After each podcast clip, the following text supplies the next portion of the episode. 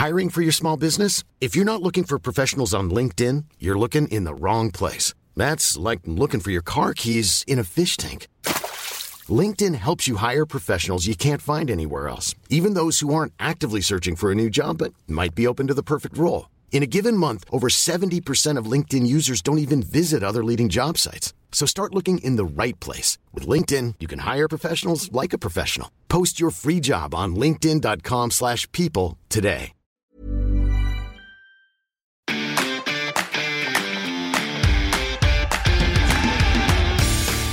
Geispod, der FC-Podcast des Geistblog Köln. Ein Punkt ist besser als kein Punkt, sagte Max Finkgräfe am Samstagabend nach dem 1:1 des FC in Wolfsburg und damit herzlich willkommen zur neuen Geistpod-Folge. Marc, stimmst du Max zu? Ich würde sagen, es ist zumindest ein Anfang und ein Anfang ist ja immer gut. Der FC braucht ihn definitiv. Insofern, wenn man den einen Punkt jetzt mal nimmt und dann auch wirklich nachlegt, dann würde ich sagen, hat Max Finkgräfe den Nagel auf den Kopf getroffen. Und allgemein ist der FC durch den einen Punkt in der Tabelle zumindest vorübergehend bis zum ja, nächsten Wochenende oder bis zum Nachholspiel Mainz Union auf den Relegationsplatz geklettert. Und ich finde das tatsächlich mental gerade echt wichtig. Also ich merke das alleine bei mir dass ich mich darüber freue, dass der FC auf 16 steht. Völlig egal, ob da jetzt ein Nachholspiel noch hängt oder nicht. Aber ich könnte mir vorstellen, dass das auch den Spielern so geht, dass sie sagen, Punkt geholt und eben diesen einen Platz, der ja so wichtig ist, eben geklettert. Und wenn man es einfach mal als Start nimmt, warum denn nicht auch noch die anderen Plätze, beziehungsweise zumindest einen weiteren Platz auch noch in Angriff nehmen? Ja, der Sieg von Union gegen Darmstadt hat natürlich so ein bisschen genervt. Auf der anderen Seite, wenn Darmstadt gewonnen hätte, dann wäre man jetzt nicht auf diesem Relegationsplatz. Aber es ist halt leider so, dass nicht beide verlieren können, auch wenn das so die Wunschvorstellung wäre. Unentschieden wäre wahrscheinlich das ideale Ergebnis gewesen. Aber gut, jetzt ist Union ein paar Pünktchen weg, aber nicht uneinholbar. Das ist so diese äh, Geschichte, dass man sich einerseits über den Punkt gegen Wolfsburg freut und auf der anderen Seite sich gewünscht hätte, dass Union und Darmstadt auch jeweils einen Punkt holen und genauso, dass Union gegen Mainz unentschieden ja. spielen würde.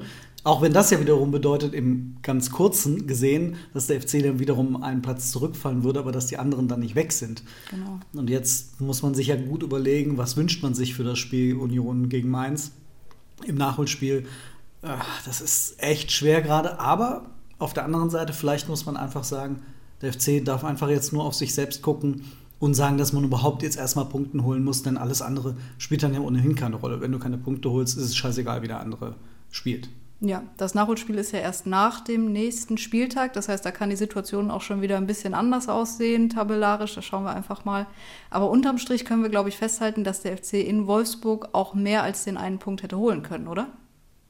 Also aus meinem Gefühl aus der Ferne auf jeden Fall. Es war ja so, ich habe das Spiel von zu Hause aus geguckt. Du hast eine Odyssee auf dich genommen, um äh, nicht, äh, also um quasi ohne Bahn nach Wolfsburg zu kommen, mhm. was normalerweise echt eine super Anreise ist mit der Deutschen Bahn. Zack, bis quasi vor die Haustür. Diesmal hat es ein bisschen länger gedauert. Ja, genau. Also ich war insgesamt, als ich aus der Tür gegangen bin und wieder zu Hause war, sind 16 Stunden vergangen. Das ist schon ordentlich für 90 Minuten Fußball und in der Regel in dieser Saison fährst du ja zu einem FC-Spiel in der Vermutung, dass es nicht ganz so schön wird. Jetzt muss ich sagen, habe ich es nicht bereut, da gewesen zu sein, auf gar keinen Fall. Es war eine anstrengende Tour, aber es war doch eine lohnenswerte Tour. Ich finde es schon immer wichtig, vor Ort zu sein. Also für uns, glaube ich, es gehört einfach zu unserem Beruf, ja. aber es, man bekommt auch einfach so ein bisschen ein Gespür, wie es gerade der Mannschaft geht, wie die Mannschaft auch diesen einen Punkt dann aufgreift. Also du warst ja danach in der Mixed Zone, hast mit denen gesprochen. Wie war so die Stimmung danach? Also hast du das Gefühl, wie Max Finkgräfe gesagt hat, also ein Punkt, drei Punkte, irgendwas dazwischen? Genau, es war so eine Mischung aus ein bisschen Enttäuschung, weil man wusste, diese Wolfsburger Mannschaft, die uns im Normalfall total überlegen sein müsste, rein vom Papier her, war heute zu schlagen. Und aber dem Wissen, okay, wir haben hier immerhin einen Punkt mitgenommen.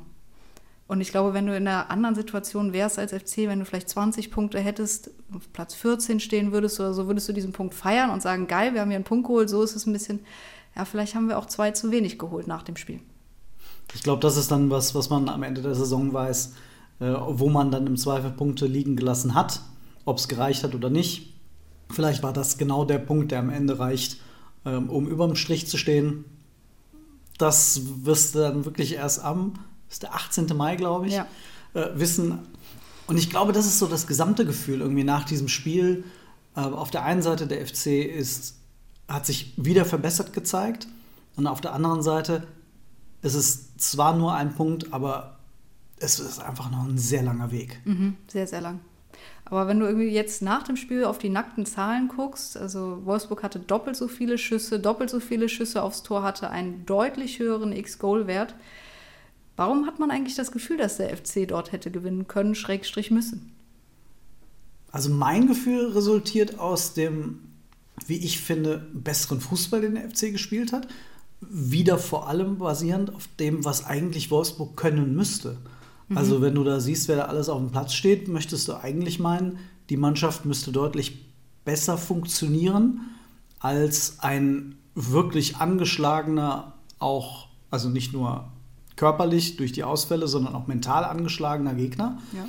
Und da würde ich sagen, da hat sich der FC richtig gut aus der Affäre gezogen. Und vielleicht ist es einer dieser kleinen Schritte unter Timo Schulz, die dann dazu führen, dass der FC wieder eine gewisse Konstanz in die Leistungen bekommt und sich hin und wieder auch häufiger belohnt. Ja, gerade spielerisch sah das deutlich, deutlich besser wieder aus. Und dann kommt so der Punkt, wo du in die Nähe des 16ers kommst, ins letzte Drittel des Gegners, wo dann das Gefühl so ein bisschen ist, die haben jetzt nicht so richtig die Idee, wie sie da den Spieler jetzt entscheidend in Szene setzen sollen. Also ich hatte schon das Gefühl, dass sie nicht mehr so viele hohe Flanken auf Jan Thielmann, den Neuner, geschlagen haben wie noch gegen Dortmund.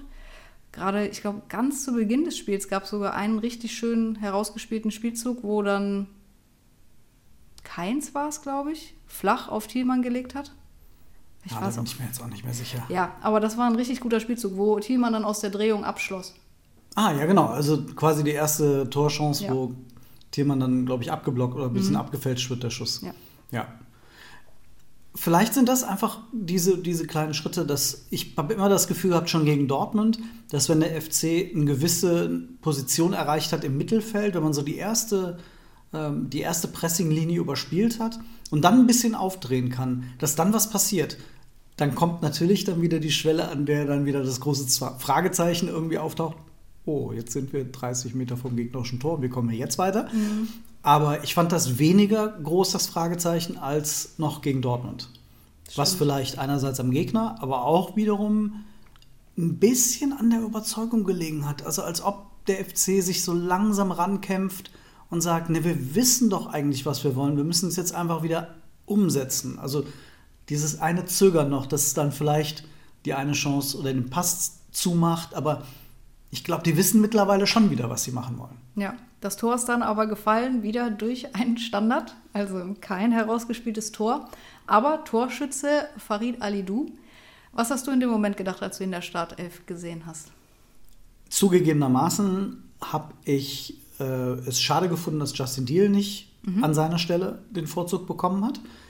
Auf der anderen Seite äh, muss ich auch sagen, ich war jetzt diese Woche kein einziges Mal beim Training, äh, deswegen kann ich nicht sagen, wie die beiden trainiert haben. Timo Schulz lobt Farid Alidou, seit er da ist, für seine guten Trainingsleistungen. Und dann ist es konsequent, wenn der Trainer dann auch auf ihn setzt und sagt, hey Junge, jetzt zeig, was du drauf hast. Du hast ja in dem ersten halben Jahr viel Kritik kassiert und er belohnt offensichtlich das, was er im Training sieht. Und das ist ja schon mal ein guter Ansatz. Deswegen, ähm, im ersten Moment habe ich mich gewundert, im zweiten war es dann relativ schnell auf dem Platz schon klar, dass der Junge sich was vorgenommen hat. Auf jeden Fall. Ich war auch überrascht, sehr überrascht in dem Moment, als ich Alidou gesehen habe in, in der Startelf. Äh, weil ich auch bei beiden Einwechslungen von ihm gegen Heidenheim und Dortmund ihn nicht gut fand, sage ich ganz ehrlich. Also da habe ich keine Verbesserung zur ersten Hälfte unter Steffen Baumgart gesehen. Ähm, beim Training in dieser Woche hatte er mehrere gute Aktionen, das ist mir tatsächlich aufgefallen, aber in meinem Kopf, nachdem Timo Schulz mehrfach gesagt hat, Justin Deal ist sehr nah dran an der Startelf, habe ich auch total erwartet, dass Justin beginnen wird. Nach dieser Aussage auf der PK, Ja. das klang irgendwie danach. Ähm, vielleicht war es auch einfach nur so eine kleine Finte von äh, Schulz und dann hat er den, man muss ja sagen, körperlich deutlich stärkeren Alidou gebracht. Also er ist nun mal wuchtiger, ähm, Deal ist schneller, aber Ali Du bringt dann körperlich ein bisschen was anderes mit in die Bundesliga als Deal. Insofern, man muss jetzt wirklich einfach auch mal sagen, ich war echt ein großen, großer Kritiker von Ali Du. Ich habe ihn auch gegen Heidenheim ganz fürchterlich in Erinnerung. Aber äh, das war ein richtig guter Auftritt und ich freue mich für den Jungen, dass er sich belohnt hat. Und der Kopfball war jetzt nicht einfach, weil ja. er abgefälscht war. Und, und da hat er richtig ganz konsequent den Schädel hingehalten. Und schönes Tor. Ja, ich weiß, ich habe, äh, ich weiß gar nicht, im Internet habe ich es nicht gelesen, aber ich habe hinterher im privaten Lack dafür bekommen, dass ich im Live-Ticker geschrieben hatte, er musste ihn dann nur noch einnicken. Das nehme ich hiermit zurück. Es war ein anspruchsvoller Kopfball, den er wuchtig einköpfen musste. Aber wenn man im Stadion es in Live sieht und vielleicht auch nicht die allerbesten Wiederholungen dann irgendwie bekommt, ist das halt manchmal trügerisch, genauso wie ich der festen Überzeugung war, der Ball kurz vor Schluss wäre an den Pfosten gegangen und nicht, dass Marvin Schwäbe ihn gehalten hätte. War aber gleiches Tor, also weit entfernt von mir. Du mach dir da mal keine Sorgen. Der Sky-Moderator war auch nach der dritten Wiederholung noch davon überzeugt, dass es der Pfosten war äh, und nicht Marvin Schwäbe. Ich glaube, irgendwann hat er es dann eingesehen, dass Marvin Schwäbe den FC dann zum Schluss gerettet hat. Insofern, da, aber das ist ja das beim Live-Tickern. Ich meine, wir beide haben das schon immer mal wieder erlebt. Man muss in so einer ganz kurzen mhm. Situation reagieren. Habe ich das jetzt wirklich gesehen? Habe ich das genauso gesehen? Habe ich das richtig gesehen? War es der? War es Spieler X, Y, Z? Ja, wenn du nicht irgendwie zwei, drei Wiederholungen vor der Nase hast, dann wird es manchmal eine Herausforderung zu tickern. Zeitkritischer, so fehleranfälliger Job, ja. ja. Aber dann nach dem Tor, zwei Minuten später, äh, war die Freude dann recht schnell wieder getrübt. Der FC schafft es nicht so ganz, ähm, wenn man mal in Führung geht, das auch über einen längeren Zeitraum einfach mal zu verteidigen und zu sagen, so, hier kommt heute keiner durch, oder? So, und ich bin jetzt kurz davor, alleine beim Gedanken wieder den Stift auf den Schreibtisch zu knallen das nervt. Mhm. Es nervt einfach brutal, wenn du dir das sofort wieder kaputt machst. Oder wenn du wie gegen Dortmund irgendwie nach, nach zehn Minuten schläfst und eine Ecke so übel reingemurmelt bekommst. Das ist wirklich das, bei dem ich immer wieder denke, Leute, es ist so wichtig in so einer Situation dann zu sagen, man geht mit, gut, es war noch die lange Nachspielzeit zu spielen. Äh, insofern kann ich jetzt nicht sagen mit der Führung in die Halbzeit. Ja. Das passt von den Minuten, aber nicht vom tatsächlichen Verlauf. Aber trotzdem, ne, dass du dieses gute Gefühl, das du dir gerade aufgebaut hast mit dieser Führung, dass du dir das bewahrst und darauf aufbaust und in den ersten Minuten alles daran setzt, die Zweikämpfe zu gewinnen und dich nicht so ausmurmeln zu lassen wie Hussein Basic da im Zentrum. Ja. Das ist dann in dem Moment einfach nicht gut genug. Und ich würde sogar sagen, danach kannst, kannst du es kaum mehr verteidigen. Stimmt. Nach ja. diesem Zweikampf, in dem Moment, in dem Wolfsburg re äh, rechts rausspielt, Finkgräfe ist im 1 gegen 2. Ja, weil Jubicic nach innen gerückt war. Und dann hast du im Zentrum, das müssten Hübers und, und Schmitz müssten das schon überragend machen, um da das Ding noch zu verhindern. Insofern einfach ärgerlich, äh, weil so wichtig mal ja. eine Führung zu haben und die dann auch mal zu verteidigen. Und der FC ist da einfach leider in dieser Saison einer der Mannschaften, die es am meisten verspielen. Ja, Timo Schulz hat es ja vor dem Spiel schon auf der Pressekonferenz angesprochen, dass diese mentale Komponente so wichtig ist und dass er damit ja, also daran ja auch extrem mit der Mannschaft jetzt arbeiten will und muss. Und er hat es nach dem Spiel ja nochmal gesagt, dass dieser Punkt, eine Führung, zumindest mal fünf Minuten, also diese fünf Minuten nach dem eigenen Tor zu überstehen, dass das so der lila Elefant im Raum beim FC ist, hat das genannt und gesagt, genau das haben sie unter der Woche besprochen und vielleicht war das genau falsch, weil hätten sie es nicht angesprochen, vielleicht wäre es dann nicht passiert, aber gut, es hätte, hätte, nee, wäre, wäre Fahrradkette, sagt Lothar Matthäus, oder? Irgendwie so. Und ich glaube, Alexander Werler hat mal hätte, wäre, wenn Fahrradkette gesagt. Das ist auch schön, ja. Ja. Gut, das ist jetzt so gewesen. Danach ähm, hat es der FC nicht mehr geschafft. Die Chancen waren bis zum Schluss, fand ich, eher so mittelmäßig. Also Thielmanns Chance, aber der am langen Pfosten dann vorbeigeht. Meiner wird geblockt. Aber danach hatte tatsächlich Wolfsburg dann mit dem Windkopfball und Paredes oder wie auch immer man den jungen US-Amerikaner ausspricht, dann doch die besseren Chancen auf den Sieg. Wobei ich auch da irgendwie das Gefühl hatte, dass Meiner und Thielmann sind echt gute Chancen. Mhm. Also Meiner aus elf Metern, der kommt jetzt frei zum Schuss, dass der natürlich dann irgendwie hängen bleibt auf dem Weg zur Linie, ist schade. Und Thielmann. Der Winkel war sehr spitz und wenn ja. er den eher, also wenn er den weiter nach rechts schießt, also dass er passt, dann ist vielleicht Castells auch dran. Ja, das ist, ich glaube, das ist teilweise viel Denken bei, bei Jan, der ja auch noch das Ding gegen Dortmund ähm, mhm. auf dem Fuß hatte und meine hat es gegen Heimheim. Auch da muss das Ding einfach irgendwann mal fallen. Ich ja. halte Thielmann immer noch für einen, der irgendwann mal für zehn Tore plus gut ist in der Bundesliga. Ah, irgendwann dieser Knoten und so, der zu platzen hat. Ja, aber die Szene des Spiels, ähm, finde ich, hat Max Finkgräfe geliefert und zwar nicht mit seinem Volltreffer gegenüber Linien, dem Linienrichter, sondern mit seiner Grätsche. Die war sensationell. Wunderbar, wie Thielmann damals. Ja, gegen Dortmund. Gegen Dortmund. Also, ja, ein cooler Junge. Ja, gefällt mir auch. Habe ich so tatsächlich nicht erwartet irgendwie. Er, er war letztes Jahr, also 2000, welches Jahr haben wir? 24. Dann war er 2022 ja mit bei der USA-Reise.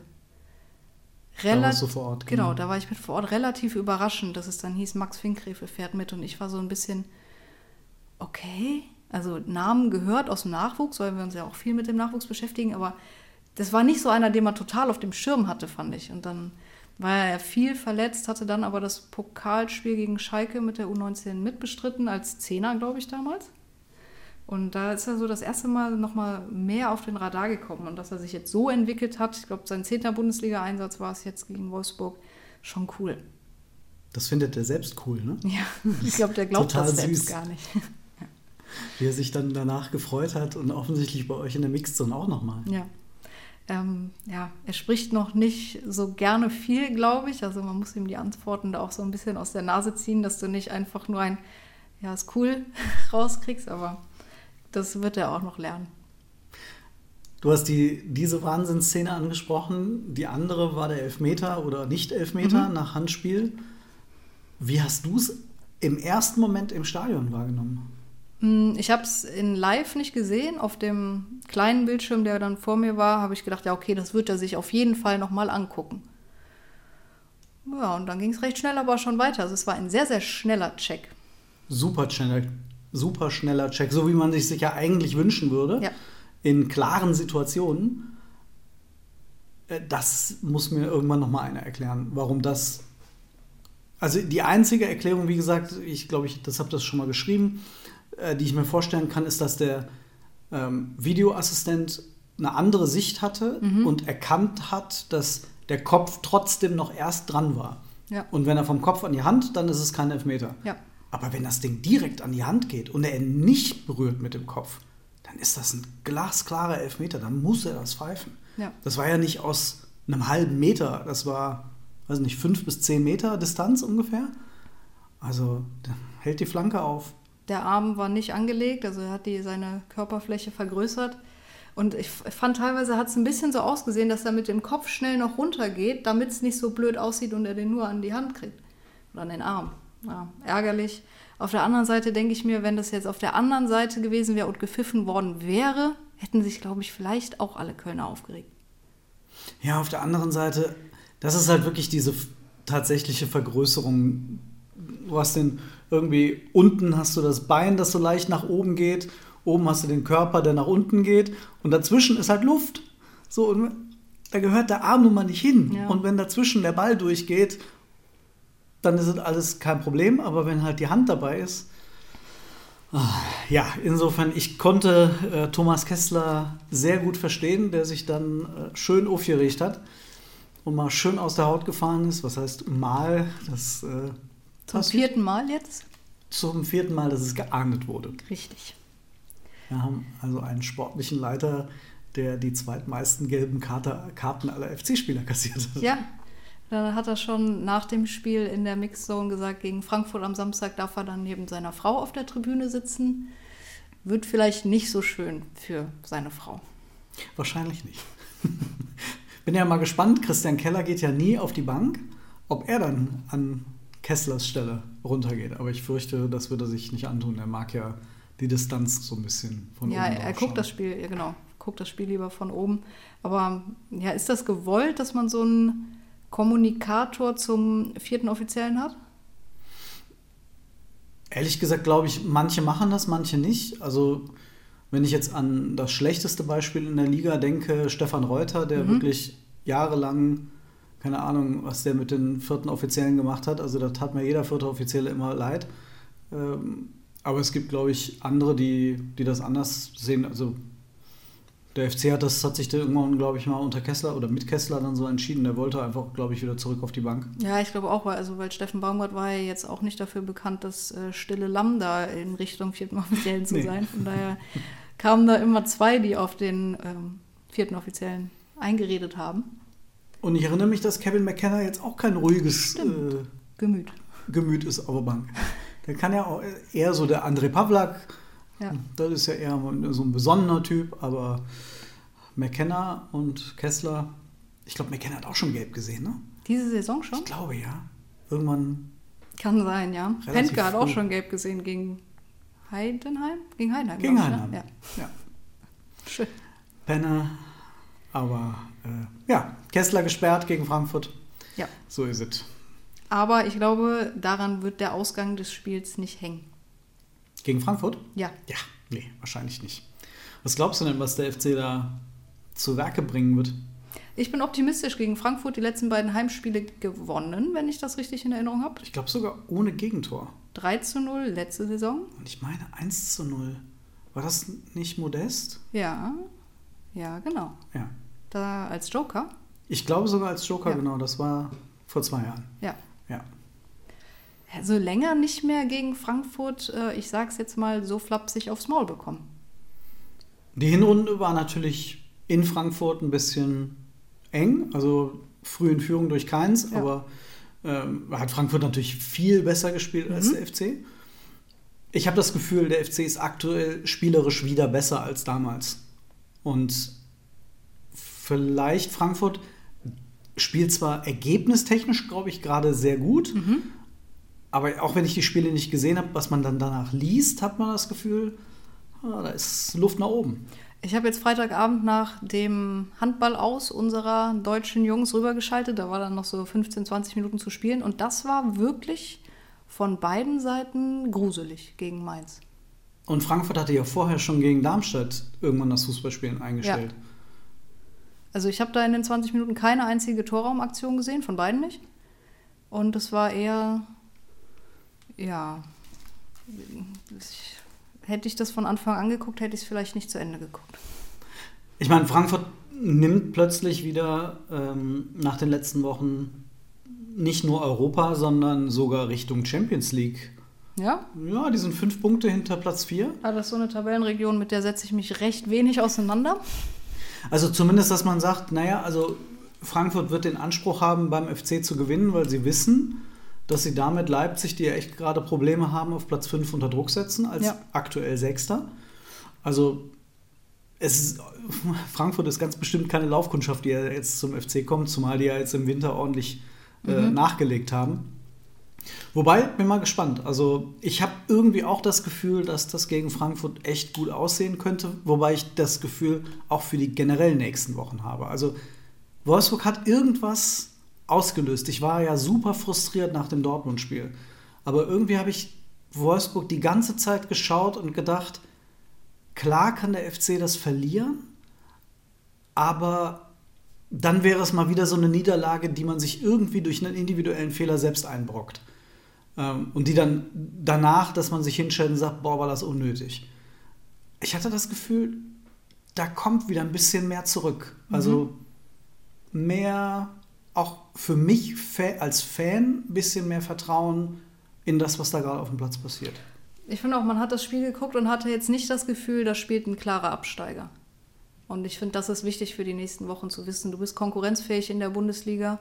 Du kannst dann vielleicht mit Glück auch mal wieder ein Spiel gewinnen. Das, ich meine, wie lange ist das Darmstadt-Spiel jetzt schon wieder her? Also du musst ja dieses Gefühl noch mal produzieren, ein Spiel zu gewinnen. Das hattest du nicht mal gegen Essen und gegen Bochum, also in dem Testspiel. Also das ist vom Gefühl her schon wieder ewig weit weg. Das war Anfang Dezember, ne? Das war Anfang Dezember. Ja. Boah, zwei Monate dann, wenn du gegen Frankfurt spielst, ist das zwei Monate her. Und dann hast du wieder ein Heimspiel und ich finde, es muss jetzt irgendwie diese Symbiose funktionieren einfach. Das, die Fans tun so viel für den FC, auch die wirklich beeindruckende rote Kurve, Schrägstrich Wand da in Wolfsburg. Ähm, Wolfsburg ist jetzt eh nicht die äh, Hochburg der Fans. Ja, und die der waren Heimfans alle da und da wollten viele bestimmt auch mit dem Zug fahren. Und dann sagen sie, okay, komm, dann setzen wir uns jetzt halt ins Auto und fahren da, da hoch. Oh, Gott, das ist weit. Das zieht sich, ne? Ja. Ähm, und dann haben wir, ja, haben als Frankfurt ausverkauftes Heimspiel irgendwie das, dann Samstagabend, du hast, es ist dunkel, man redet immer über äh, Flutlicht und so und vielleicht, vielleicht sagt der FC, komm, weißt du was, Frankfurt, kommt mal her. Wir, wir, haben noch, wir haben noch was zu erzählen. ja. Das wäre so schön. Vielleicht ist der Elias ja auch noch ein bisschen müde von seiner schlechten Erfahrung beim Afrika Cup. Ja. Hat, hat er gegen Wurde eingewechselt. ah, eingewechselt. Ja, aber ich habe gehört, dass er jetzt nach dem Spiel, also der kam wohl erst donnerstags zurück, Mhm. wurde dann freitags eingewechselt, jetzt ein paar Tage Sonderurlaub bekommen sollte. Mhm. Vielleicht ja auch in Köln. Das, das wäre doch was. Soll er einfach auf der Tribüne sitzen, sich das schön angucken. Ich würde ja jetzt sagen, im Sommer äh, zurückkommen, aber das geht ja nicht. Das wird nicht funktionieren. Aber ähm, ja, kann gerne dann übernächstes Spiel wieder spielen. Hast du das schon drin mit dieser Transfersperre? Weil ich erwische mich immer ganz arg dabei zu denken, oh, der ist aber interessant, wäre der nicht was für den FC im Sommer? Und dann fällt mir ein, ah, nee, wäre er nicht. Ja, ja, ich erwische mich noch auch jeden Tag dabei.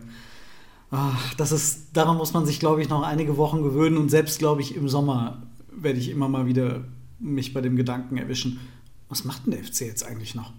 Ach nee, nix. Ich habe das jetzt im Winter auch, dann, dann lese ich irgendwie so, der wechselt da und dahin oder der Verein will den. Ich denke, hä, wieso denn? Ist doch gerade gar kein dran. Ach so, doch, es ist eigentlich gerade Transferfenster.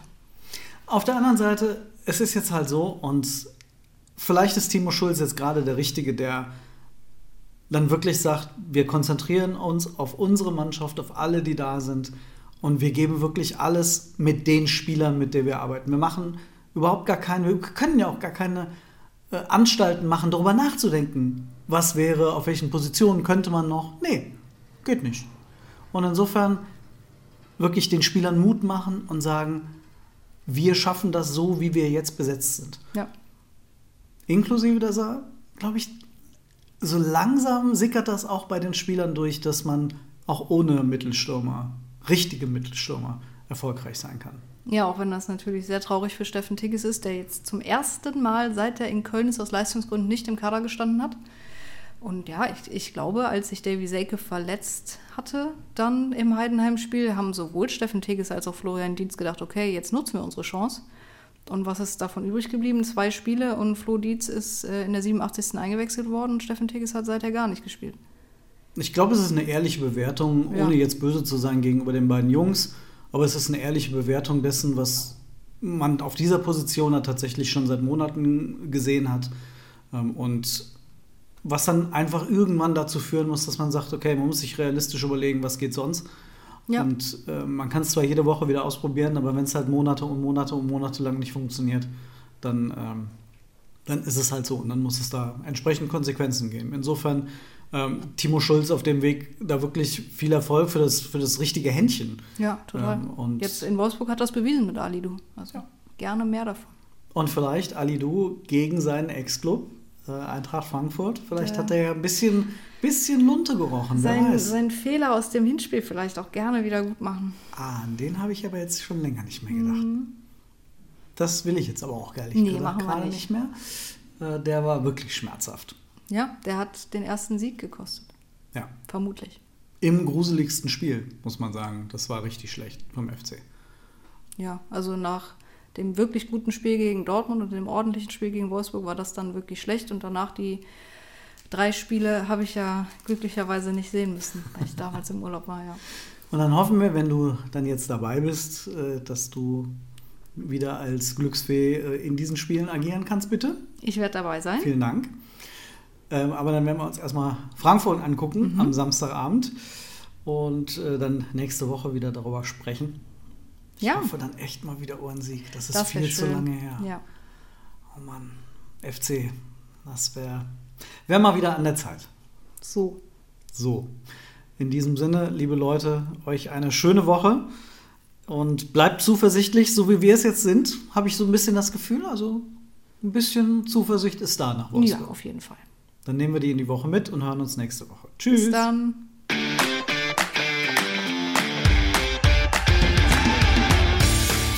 Geispod, der FC-Podcast des Geisblog Köln.